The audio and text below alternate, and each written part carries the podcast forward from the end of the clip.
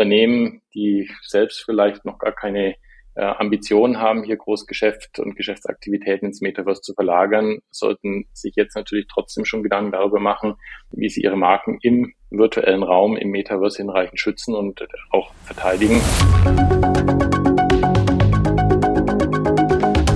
Beck aktuell, der Podcast. Schön, dass Sie bei dieser Folge von Beck aktuell, der Podcast, dabei sind. Mein Name ist Roland Klees.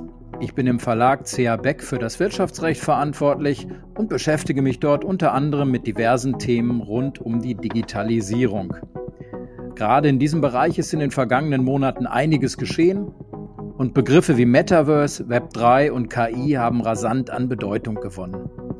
Anknüpfend an Folge 29 zum Thema Metaverse wollen wir uns heute mit den neuesten Entwicklungen befassen und einen Blick auf die aktuell sehr medienwirksame Thematik der künstlichen Intelligenz werfen. Unsere heutigen Gäste sind Professor Dr. Erik Wagner und Dr. Marc Rudloff. Ja, hallo Herr Klaes, vielen Dank für die Einladung. Freut mich sehr, dass wir hier sein können. Vielen Dank auch meinerseits.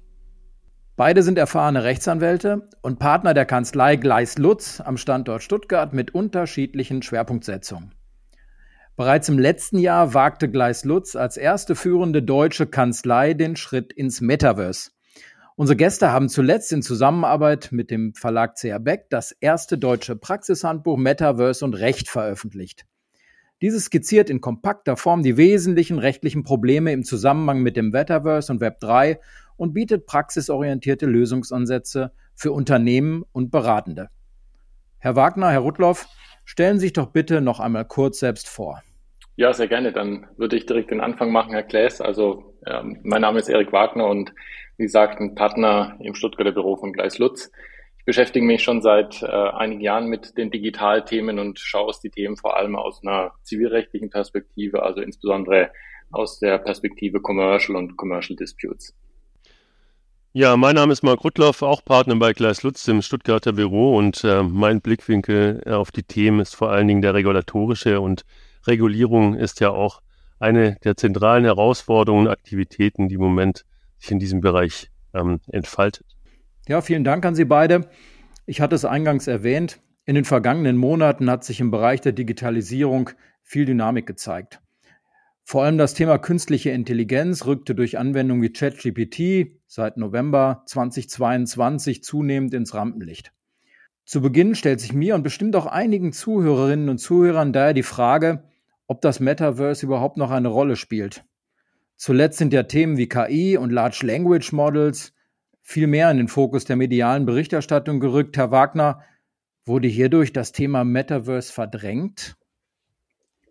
Ja, das ist in der Tat eine gute Frage. Ähm, und man könnte vielleicht den Eindruck gewinnen aufgrund der medialen Berichterstattung. Aber ich glaube, nach allem, was wir in unserer Beratungspraxis sehen, ist es so, dass die mediale Berichterstattung und auch die unternehmerische Realität hier doch ein Stück weit auseinandergehen. Klar, in den Medien hat aktuell das Thema KI und auch, wie Sie es beschrieben haben, Modelle wie ChatGPT natürlich ähm, das Thema Metaverse zum gewissen Grad in den Hintergrund gedrängt. Aber ja, es gibt eine ganze Reihe von Investitionen, ähm, die wir sehen in dem Bereich und wir sind ja auch in einem regen Austausch mit ganz unterschiedlichen Stakeholdern in dem Bereich und sehen, es gibt viele spannende Entwicklungen, gerade auch im Bereich Metaverse. Das macht aus unserer Sicht auch absolut Sinn, denn man muss ganz klar sagen, KI einerseits und Sprachmodelle wie ChatGPT einerseits und dann Metaverse auf der anderen Seite schließen sich ja nicht aus, sondern eigentlich muss man sagen, sie ergänzen sich sehr, sehr gut.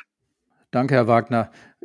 Ist es möglich, dass Sie dieses Zusammenspiel, ich glaube, das interessiert viele unserer Zuhörerinnen und Zuhörer, dieses Zusammenspiel von KI und Metaverse etwas näher konkretisieren?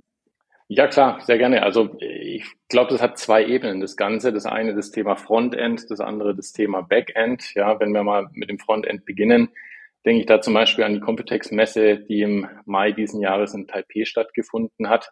Ähm, glaube, wir alle wissen, die Gaming-Industrie, die ja auch da letztlich äh, schon äh, sehr viel früher auch mit den Themen Metaverse und virtuelle Welten begonnen hat, ist nach wie vor einer der wichtigsten Treiber für Innovationen im Bereich Metaverse. Und um eben in Videospielen möglichst lebensechte Interaktionen auch mit NPCs, also sogenannten Non-Player-Charakteren anbieten zu können, ähm, ist es so, dass das Unternehmen Nvidia hier eine neue Softwarelösung präsentiert hat, die Generative AI mit Animationssoftware verknüpft und auf diese Weise wirklich ganz beeindruckend, realistisch, autonom handelnde Avatare hervorbringt.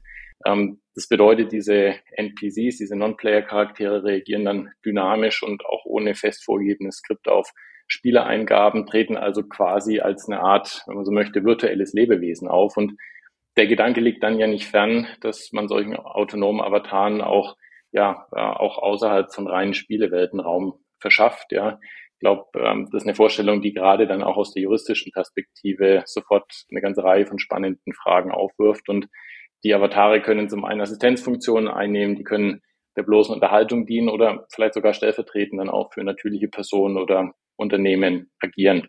Das andere Thema ist das Thema Backend, ja, und um auch da das vielleicht etwas zu konkretisieren, ähm, in den technischen Strukturen, die sich hinter dem sichtbaren Teil des Metaverse ähm, verstecken, spielt die künstliche Intelligenz ja auch eine ganz wichtige Rolle, denn äh, die künstliche Intelligenz hat besondere Stärken, vor allem dort, wo es um die Analyse und um die Verwaltung von großen Datenmengen geht. Und ja, nachdem das Big Data Management eben eine der großen Herausforderungen gerade auch bei der Entwicklung im Bereich Metaverse ist, ist es, glaube ich, auch nicht verwunderlich, dass natürlich auch diese Entwicklungen an der Stelle enorm helfen, um das Thema Metaverse äh, mit großer Geschwindigkeit hier in der Breite voranzutreiben. Ja, das klingt spannend. Ähm, Herr Rudloff, gehen Sie also davon aus, dass das Metaverse erneut einen Aufschwung bekommen könnte? Die Frage zu beantworten ist natürlich schwierig. Die Mechanismen, die hinter diesen Trends stehen, sind noch komplex und vor allen Dingen auch sehr dynamisch. Aber ich bin durchaus positiv eingestellt und glaube, dass das Metaverse noch ein großes Potenzial haben wird. Aufbauend auf dem, was auch Erik Wagner schon gesagt hat, bin ich auch davon überzeugt, dass künstliche Intelligenz eine Rolle im Management und der Moderation von Metaverse-Aktivitäten spielen wird und auch auf sonstige vielfältige Weise dort einen Teil darstellen wird. Auch im Metaverse muss zum Beispiel mit kriminellen Handlungen gerechnet werden. KI könnte erheblich dazu beitragen, Missbrauch, Belästigung oder auch betrügerische Aktivitäten zu erkennen und dann auch einzudämmen. Denkbar ist auch zum Beispiel, dass im Zusammenhang mit automatisierten Vollstreckungsmechanismen, die auf Smart Contracts, also vorprogrammierten Rechtsfolgen basieren, neue Entwicklungen einkehren.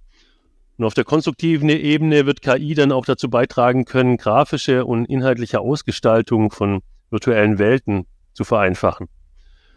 Also virtuelle Umgebungen, Objekte, Charaktere und Geschichten, die mit Hilfe von KI fortgeschrieben und entwickelt werden können. Und ähm, auf dem Weg zum Metaverse gibt es zwei weitere wichtige Etappen zu meistern. Im ersten Schritt muss eine virtuelle Welt mit Verknüpfungen, Regeln physikalischen Gesetzen und Graphical User Interface erschaffen werden. Im Folgeschritt muss diese dann aber auch durch Anwender, Avatare, Unternehmen und Instanzen belebt werden. Und in beiden diesen Ebenen kann KI ganz erhebliche Fortschritte mit sich bringen. Ja, und wenn ich vielleicht an der Stelle noch einen Punkt ergänzen darf, ein anderes wichtiges Thema ist ja auch die Verarbeitung von natürlicher Sprache ähm, die eben in dem Bereich wahnsinnig wichtig ist. Und ähm, durch den Einsatz von künstlicher Intelligenz wird sich die Leistungsfähigkeit von Sprachsteuerung natürlich massiv verbessern. Das sehen wir ja heute zum Teil schon. Ähm, die Technologien spielen natürlich dann auch gerade wieder der Entwicklung des Themas Metaverse in die Karten, weil ähm, das äh, dann das Nutzererlebnis äh, auf die nächste Stufe heben wird.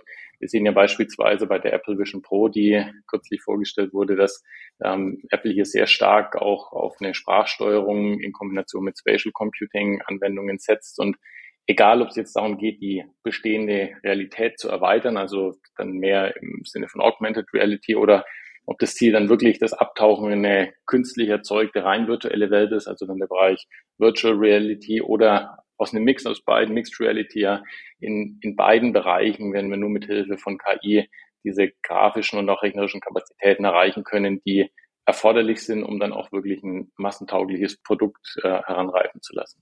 Ja, da, da drängt sich mir eine, wirklich eine Frage auf. Äh, mir ist aufgefallen, dass, dass Apple seine Brille, die Apple Vision Pro, ja explizit als, als AR, also als Augmented Reality Brille angekündigt hat also eine Erweiterung der Realität und keine virtuelle Parallelwelt. Die FAZ äh, hat daraufhin getitelt, Apple beerdigt das Metaverse. Was halten Sie von dieser Aussage? Ist damit die Vision einer vollständig geklonten Digitalwelt obsolet?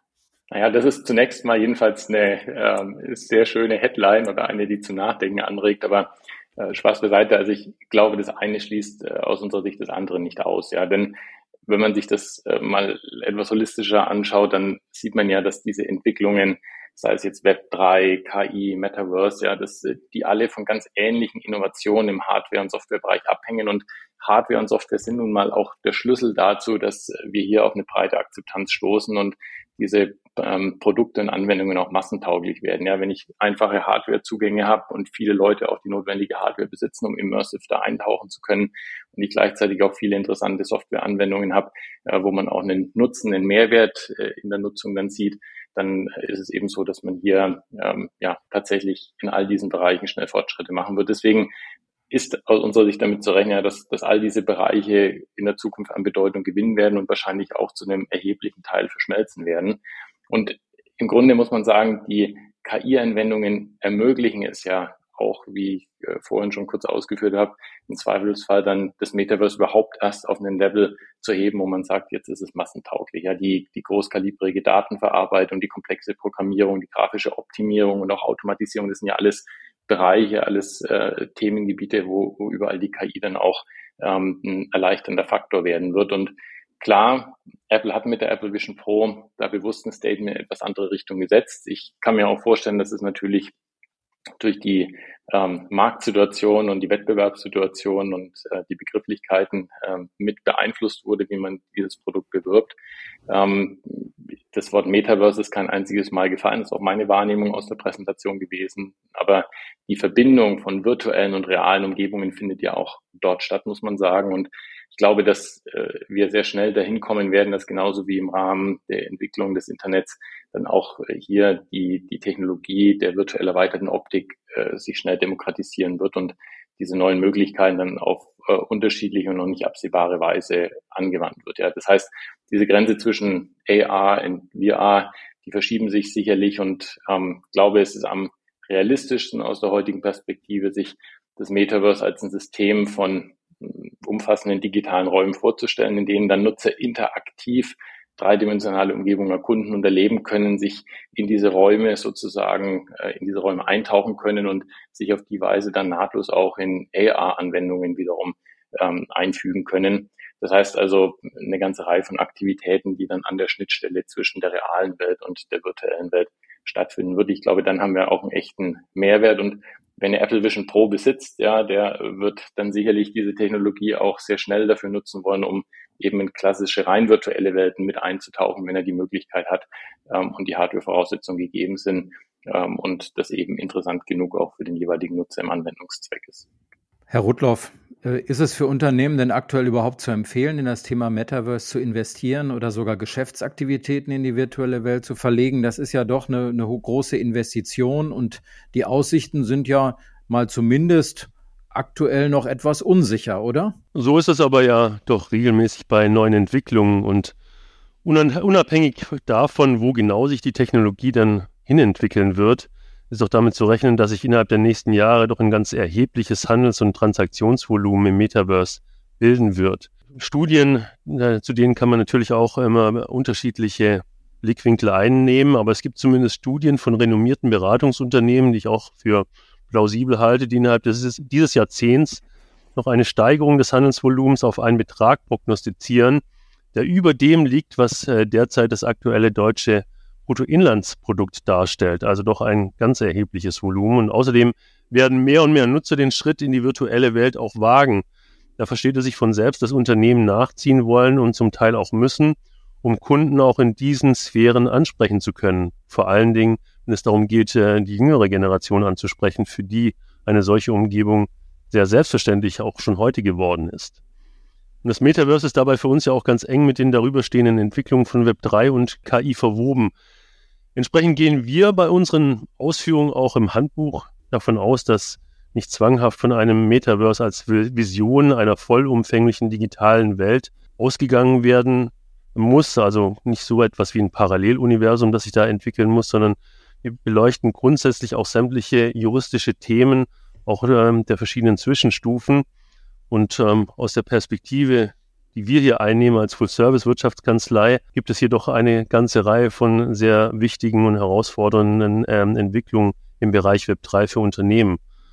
Also selbst Unternehmen, die noch keine großen Aktivitäten im Metaverse planen, sollten sich doch zumindest mal mit einigen äh, rechtlichen Grundfragen beschäftigen, um jedenfalls auch soweit bereit zu sein, diesen Schritt zu gegebenen Zeit und vielleicht ist es auch schon bald gekommen, dann zu wagen. Also daran möchte ich gleich noch anknüpfen. Also, wenn ich Sie richtig verstehe, auch wer sich bewusst dagegen entscheidet, am Metaverse teilzuhaben, wird also mit den rechtlichen Fragen um das Metaverse in Berührung kommen? Können Sie das bitte noch ein bisschen konkretisieren, Herr Wagner? Ja, gerne. Also äh, davon ist aus, aus unserer Sicht auszugehen, denn zum einen ist es ja so, äh, schon heute äh, bewegen sich digitale Werte und äh, verschiedenste Rechtssubjekte innerhalb von plattformbasierten Handels- und äh, Nutzungsverhältnissen. Und im Rahmen dieser Systeme stellen sich zwar teilweise in abgewandelter Form, aber quasi alle Rechtsfragen, die wir auch aus der realen Welt kennen. Dazu kommen aber dann eben eine ganze Reihe auch an Metaverse-spezifischen neuen und zusätzlichen Fragestellungen. Und ich glaube, ähm, um nochmal ganz konkret auf Ihre Frage zu antworten, ja, dass man eben auch, wenn man sich vielleicht bewusst dagegen entscheidet, jetzt schon den Schritt zu gehen, dann trotzdem eben auch mit den Fragen um das Metaverse in Berührung kommt. Ein ganz prägnantes Beispiel dafür ist, glaube ich, der ganze Bereich des Markenrechtsschutzes. Ja, denn Unternehmen, die selbst vielleicht noch gar keine äh, Ambitionen haben, hier Großgeschäft und Geschäftsaktivitäten ins Metaverse zu verlagern, sollten sich jetzt natürlich trotzdem schon Gedanken darüber machen, ähm, wie sie ihre Marken im virtuellen Raum, im Metaverse hinreichend schützen und auch verteidigen. Es gibt ja auch einschlägige Fälle mittlerweile. Ich glaube, äh, der bekannteste Fall, der auch breit durch die journalistischen Medien ging, ist wahrscheinlich der Meta-Birkin-Fall. Ähm, am Ende hat dann äh, Hermes seine Marken ja am Ende dieses Rechtsstreits auch im virtuellen Raum angemeldet. Ja, jetzt sind wir doch schon relativ konkret geworden. Herr Rudloff, und das haben wir auch in unserer letzten Folge zum Thema Metaverse diskutiert. Und da ist dann auch die Frage aufgekommen, in welchen Anwendungsfällen spielt das Metaverse eigentlich aktuell praktisch eine Rolle? Das ist natürlich eine der spannendsten Fragen in diesem Bereich. Metaverse-Anwendungen können sich von Marken oder Produktkommunikationslösungen über Schulungen, Events bis hin zu digitale Wertschöpfung durch virtuelle Güte und Leistungen erstrecken. Wir hatten ja gerade auch gehört die Meta Birkenbeck als ein Beispiel. Denkbar sind also auch Anwendungen für dreidimensionale virtuelle Produktpräsentationen bis hin zur Be Verbesserung dann auch von industriellen Abläufen mit Hilfe von digitalen Zwillingen, also durchaus auch ähm, Trainingssituationen, die man herstellen kann oder auch ähm, Präsentationen auf Messen von großen industriellen Anlagen, die in einer solchen virtuellen Umgebung sehr viel einfacher möglich sind. Und ähm, dabei können sich auch ganz neue Branchen bilden, wie digitaler Tourismus, Immobilienhandel in der digitalen Umgebung oder digitale Geldanlagen. Und auch ähm, ganz andere Branchen werden sicherlich gewisse Revolutionen erleben. Da denke ich zum Beispiel auch an die Gesundheitsbranche oder Bildung und Forschung. Auch dafür ergeben sich ganz neue Anwendungsfelder. Und wieder andere Branchen, zum Beispiel der E-Commerce, die werden sich weiterentwickeln und die dritte Dimension für sich entdecken und damit ganz neue Geschäftsfelder erschließen. Und schlussendlich wird jedes Unternehmen und auch jeder Nutzer seinen eigenen individuellen Journey to Metaverse gehen müssen, da das jeweilige Ziel und das jeweilige Interesse doch sehr stark von der eigentlichen Brand abhängt. Haben Sie solche Anwendungsfälle aktuell schon auf dem Schreibtisch, Herr Rudloff? In der Tat, ähm, seit unserem Schritt ins Metaverse durften wir schon einige Projekte in diesem Kontext auch begleiten und es zeigt sich bereits ab, dass eine breite Reihe von Anwendungsmöglichkeiten des Metaverse auch ähm, zunehmend genutzt wird. Die Projekte, die wir erfolgreich begleiten können, reichen von NFT-Launches bis hin zur Verlagerung ganzer Geschäftsaktivitäten ins Metaverse, ähm, auch die Eröffnung von quasi Filialen nach zahlreichen kleineren Anfragen und Themen ähm, werden die Projekte zunehmend auch größer, die wir hier begleiten dürfen. Meistens geht es darum, beratend und unterstützend die ersten Schritte und auch dann gewisse Expansionsmaßnahmen in das Metaverse zu begleiten und zu beraten, gewisse Rechtsfragen zu klären, die sich in diesem Zusammenhang stellen. Aber interessant und spannend ist für uns natürlich auch, wenn wir nicht nur reine Rechtsberater sein können, sondern auch im Bereich der strategischen und operativen Entscheidungen mit den zuständigen Ansprechpartnern hier korrespondieren. Und ähm, das spielt natürlich auch eine Rolle, wenn man eigene praktische Erfahrungen auf diesem Gebiet mitbringen kann und nicht nur sozusagen aus der rechtlichen Theorie die Dinge betrachtet. Und diese Mandate sind oft mit einem ganz besonders hohen Maß an Managementbeteiligung verbunden, was von uns, äh, für uns dann auch ein hervorragender Zugang zu den Unternehmen ist. Also hier äh, sind natürlich solche neuen Themen und Geschäftsfelder doch häufig auch ganz oben in den Unternehmen aufgehangen. Und die Praxis zeigt, dass auch einige dieser Mandanten zu einem erheblichen Teil durch die Eröffnung unseres Metaverse-Standortes dann auf unsere Expertise und den Service erst aufmerksam geworden sind. Wir können jetzt hier an dieser Stelle leider keine näheren Angaben machen zu den verschiedenen Projekten und Mandanten, die wir begleitet haben. Das sind schließlich strategische Themen, die natürlich dem äh, Anwaltsgeheimnis unterliegen. Und ähm, daher können wir derzeit keine Referenzen nennen, aber einige dieser Aktivitäten sind auch aktuell schon für jeden zu sehen. Ja, spannend. Weil mir diese autonomen Avatare, von denen Sie, Herr Wagner, zu Beginn berichtet haben, nicht mehr aus dem Kopf gehen. Ist hier eine erste rechtliche Einordnung bereits möglich? Ja, es äh, liegt natürlich nahe, hier zunächst mal auf erste Erfahrungswerte und auch bereits bekannte Anwendungsfälle zurückzugreifen. Also der digitale Bereich ist ja nicht sozusagen der erste Bereich, wo man über autonome Systeme äh, sich aus der rechtlichen Perspektive angefangen hat, Gedanken zu machen. Wenn man über autonome Systeme spricht, dann denkt man sicherlich auch als eines der ersten Themen sofort an das autonome Fahren. Und teilweise begegnen uns solche Systeme auch schon im Alltag. Autonome Avatare sind zugegebenermaßen dann nochmal vielleicht eine Stufe weiter gedacht äh, und auch noch eine Stufe weiter weg von uns.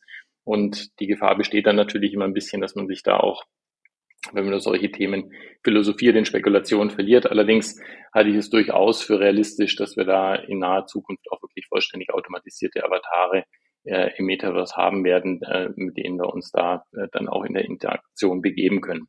Das wird sicherlich vor allem im Kontext von Serviceleistungen wie Verkaufsberatungen eine hohe Relevanz haben. Das wird natürlich auch im Bereich Gaming und Entertainment relevant sein, wo wir das heute ja zum gewissen Grad schon sehen. Und man kann ja auch schon seit geraumer Zeit beobachten, wie äh, Chatbots äh, in allen möglichen Branchen und Bereichen immer besser werden, ja, und immer mehr auch durch KI-Systeme in die Lage versetzt werden, hier nahezu lebensechte Dialoge zu führen.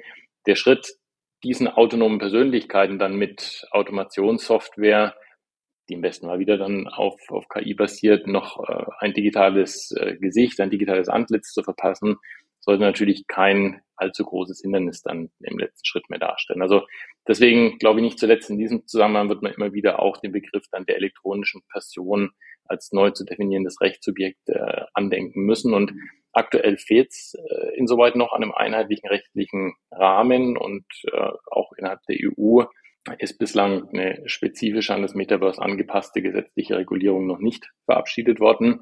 Ähm, das Metaverse genauso wie die künstliche Intelligenz stehen ja hier durchaus auch bei den Gesetzgebern zwar ganz oben auf der Agenda, aber noch relativ am Anfang dann auch der gesetzgeberischen Entwicklung. Und da wird dann sicherlich abzuwarten bleiben, welche re regulierungsbedürftigen Anwendungen sich auch ergeben und welche Leitplanken da von Seiten der Gesetzgeber vorgegeben werden.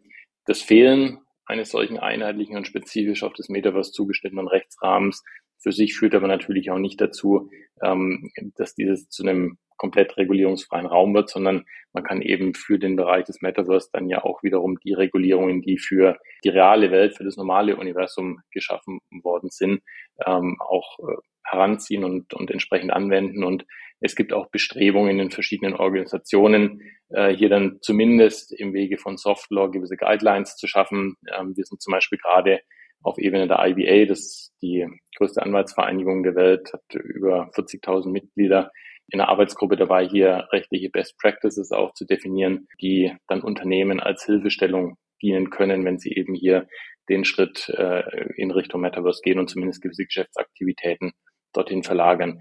Beim Thema KI wird die EU ja auch schon teilweise aktiv und es gibt ja auch schon verschiedene regulatorische Entwürfe, um dann die funktionale Sicherheit von KI-basierten virtuellen Produkten und Anwendungen zu gewährleisten. Da ist man also schon einen kleinen Schritt weiter, aber man sieht eben, dass hier vieles noch in der Entstehung ist. Sie sprechen von Entwürfen, Entwürfe wie zum Beispiel die KI-Verordnung? Genau, hier kommt zum Beispiel der KI-Verordnungsentwurf ins Spiel, der auch mittlerweile in den offiziellen Trilog von EU-Parlament, Ministerrat und EU-Kommission ähm, eingezogen ist und voraussichtlich dann bald in Kraft treten wird. Andere Entwürfe und Verordnungen, die im Zusammenhang mit digitalen Waren, KI und Metaverse nennenswert sind, sind zum Beispiel der Cyber Resilience Act, der als Entwurf vorliegt.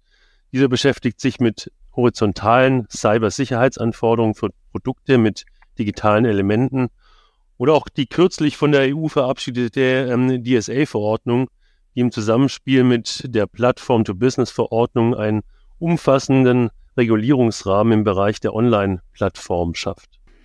Gibt es da einen generellen Ansatz, den die EU in Bezug auf KI-Gesetze verfolgt? Naja, also die KI-Verordnung jedenfalls verfolgt einen sogenannten risikobasierten Ansatz. Ähm, das bedeutet, dass zwischen KI-Anwendungen unterschieden wird, die unterschiedliche Risikograde auslösen, also die einerseits ein unannehmbares Risiko haben oder andererseits ein hohes Risiko haben oder dann auch äh, ja noch etwas abgeschwächt ein geringes beziehungsweise minimales Risiko nur darstellen.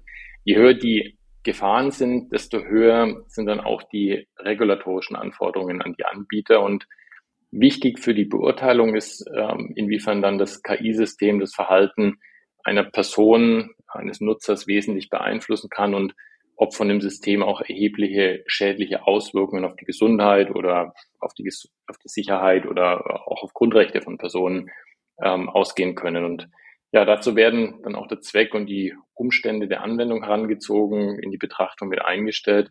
Wenn Sie das Thema aber näher interessiert, dann ähm, ja, gibt es dazu auch eine Folge in unserem Product Compliance Podcast, äh, in dem wir verschiedene Folgen äh, ja auch zu diesem ganzen Themenkomplex bereits aufgenommen haben, den man vielleicht auch verlinken kann. Und wie ist es mit der KI-gestützten Verarbeitung physiologischer Daten?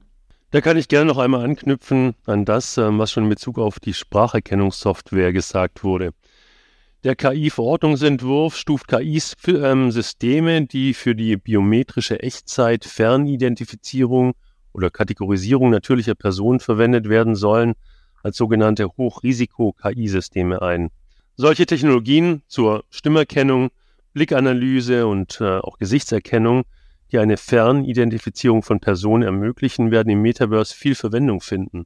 Und auch wenn diese Anwendungen Daten grundsätzlich anonymisiert darstellen, können diese unter gewissen Bedingungen dann auch wieder identifizierbar gemacht werden.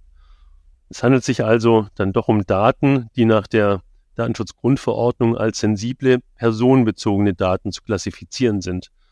Und eine missbräuchliche Anwendung dieser hätte erhebliche Risiken für die Sicherheit von Personen zur Folge, insbesondere in Bezug auf deren grundrechtliche Gewährleistungen. Man stellt sich nur mal vor, welche Effizienzsteigerung das Verfügbarwerden solcher Daten für die Optimierung von Werbeanzeigen bedeuten würde. Also man kann sich schon ausmalen, welche Begehrlichkeiten da grundsätzlich aufkommen können. Und im Zweifelsfall könnten Unternehmen anhand solcher physiologischer Daten, die notwendigerweise für die reibungslose und optimierte Verwendung von AR- und VR-Brillen erhoben werden müssen, sogar die Emotionen der Nutzer, abgeleitet aus der Mimik und anderen Körperreaktionen, eine Reaktion auf ein ausgestelltes Produkt in die Analyse von Werbeanzeigen einfließen lassen. Anbieter, die Gesichtserkennungstechniken im Metaverse nutzen, die zum Abgleich der biometrischen Daten geeignet sind, können daher von den Regelungen der KI Hochrisikosysteme dann auch betroffen sein. Und zu den damit einhergehenden Pflichten gehört zum Beispiel eine umfassende Dokumentations- und Prüfpflicht und auch erhöhte regulatorische materielle Anforderungen. Auch hier verweise ich gerne erneut auf den Product Compliance Bytes Podcast für eine tiefergreifende Auseinandersetzung mit dem Thema KI-Verordnung und Hochrisiko-KI-Systeme. Zum Schluss möchte ich noch einmal ansprechen, was mir persönlich in der Vorbereitung auf den heutigen Podcast besonders aufgefallen ist. Dem Lieferketten-Sorgfaltspflichtengesetz, das seit Anfang dieses Jahres im Zusammenhang mit ESG viel diskutiert wird, widmen Sie in dem Buch ein ganzes Kapitel. Sie haben ja bereits, wir hatten das erwähnt, bereits ausführlich zu diesem Thema im Back Aktuell Podcast gesprochen, nachzuhören in Folge 18. Damals allerdings noch in Erwartung des Gesetzes. Wieso halten Sie heute ein Gesetz, das auf die Regulierung von Lieferketten großer Unternehmen abzielt, im Kontext des Metaverse und Rechts Handbuchs für erwähnenswert. Das hat doch eigentlich das eine mit dem anderen nichts zu tun. Ja, und das sieht man wieder schön, wie sozusagen ja die Grenzen zwischen virtueller Welt einerseits und der realen Welt andererseits äh, verschwimmen. Denn ich brauche natürlich zur Schaffung dieser virtuellen Welten und auch äh, um diese virtuellen Welten zu nutzen, Ressourcen und damit letztlich Zulieferer, die ich vielleicht äh, auf den ersten Blick gar nicht wirklich in den Blick nehme. Ich glaube, um die Frage wirklich juristisch zu beantworten, muss man da zwei Themen anschauen. Das eine ist der Anwendungsbereich, den das LKSG eben vorgibt, also die Normadressaten, die es in den Blick nimmt. Und dann zum Zweiten, was für Pflichten da eben verankert werden. Das Lieferketten-Sorgfaltspflichtengesetz ist ja zum 1. Januar diesen Jahres in Kraft getreten und es verpflichtet eben bestimmte inländische Unternehmen ab einer gewissen Schwelle zur Einhaltung von menschenrechtlichen, umweltbezogenen Sorgfaltspflichten im eigenen Geschäftsbereich, aber eben auch ähm, entlang ihrer Lieferketten. Und der Adressatenkreis wird ja nochmal ausgeweitet werden jetzt zum 1. Januar kommenden Jahres, wo dann diese Mitarbeiterschwelle von 3000 auf 1000 Mitarbeiter abgesenkt werden wird. Durch diesen Effekt, dass das LKSG eben nicht nur den eigenen Geschäftsbereich im Blick nimmt, sondern auch die Sphäre der unmittelbaren Zulieferer und zu einem bestimmten Grad auch der nur mittelbaren Zulieferer, ist es dann eben so, dass diese Vorgaben, die der Gesetzgeber macht, auch entlang der globalen Lieferketten ausgerollt werden und eben auch nicht direkt adressierte Unternehmen, die vielleicht irgendwo im Ausland sitzen oder die ähm, kleiner sind, dann teilweise mittelbar äh, jedenfalls von dem Gesetz betroffen sein werden. Es ist ja auch ein erheblicher Sanktionsrahmen vorgesehen, empfindliche Bußgelder beispielsweise und ähnliches. Und ja, Marc, wenn du vielleicht noch mal ein paar Sätze zu ähm, den konkreten Sorgfaltspflichten sagst, dann glaube ich, wird das Bild rund und zeigt sich auch, warum dieses Thema LKSG gerade auch bei der Nutzung solcher virtuellen Angebote besondere Brisanz bekommt. Ja, die Brisanz ist ähm, auch heute schon durchaus aktuell. Das ähm, LKSG erwartet von den adressierten Unternehmen ja unter anderem eine umfassende äh, Risikoanalyse und äh, eine Verankerung von Präventions- und Abhilfemaßnahmen sowie die Einführung von nicht diskriminierenden Beschwerdeverfahren. Außerdem wird Unternehmen eine Berichtspflicht auferlegt. In Bezug auf das Metaverse herrscht da in einigen Bereichen doch noch äh, grundlegender Klärungsbedarf, was das in diesem Kontext dann im Einzelnen bedeutet. Es stellt sich zum Beispiel die Frage, ob Zulieferbeziehungen zu Erstellern eines digitalen Gegenstandes oder Zuliefererbeziehungen im Zusammenhang mit der für Aktivitäten im Metaverse notwendigen Hard- und Software in den Wirkradius des LKSG fallen. Und äh, ebenso offen ist auch, welche Formen ausschließlich virtuell organisierte Unternehmen zum Adressatenkreis denn eigentlich zählen können.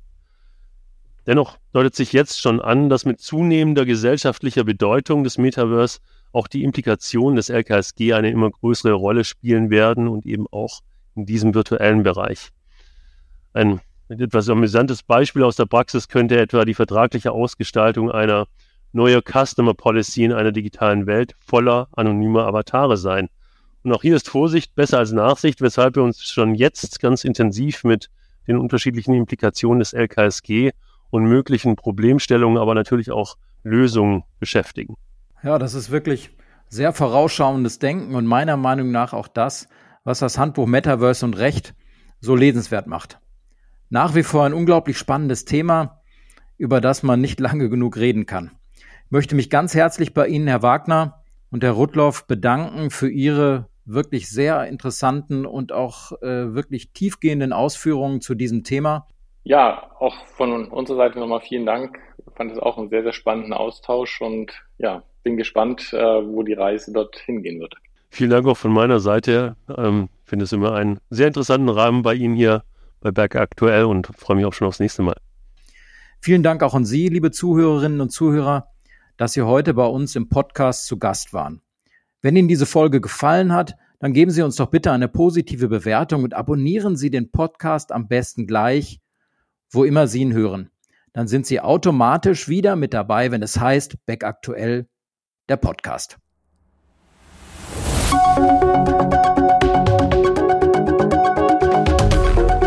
Das war Beck aktuell, der Podcast.